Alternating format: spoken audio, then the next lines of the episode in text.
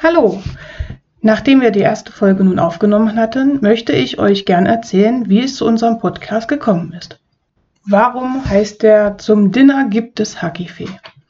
Ja, das ist eine sehr lustige, interessante Geschichte.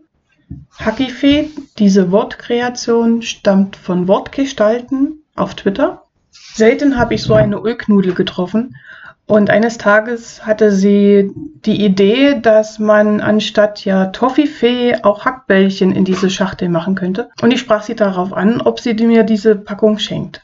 Es hat nicht lang gedauert, hatte ich diese Packung in der Hand und so entstand Hackifee für Dinner. Um keine Verwechslung aufkommen zu lassen, habe ich den Titel etwas abgeändert. Mit meinem Sohn dann die passenden Fotos dazu erstellt und so hatten wir zum Dinner gibt es Hackifee. Ein paar Tage später, beziehungsweise waren es dann schon Wochen, kam mir die Idee mit dem Podcast.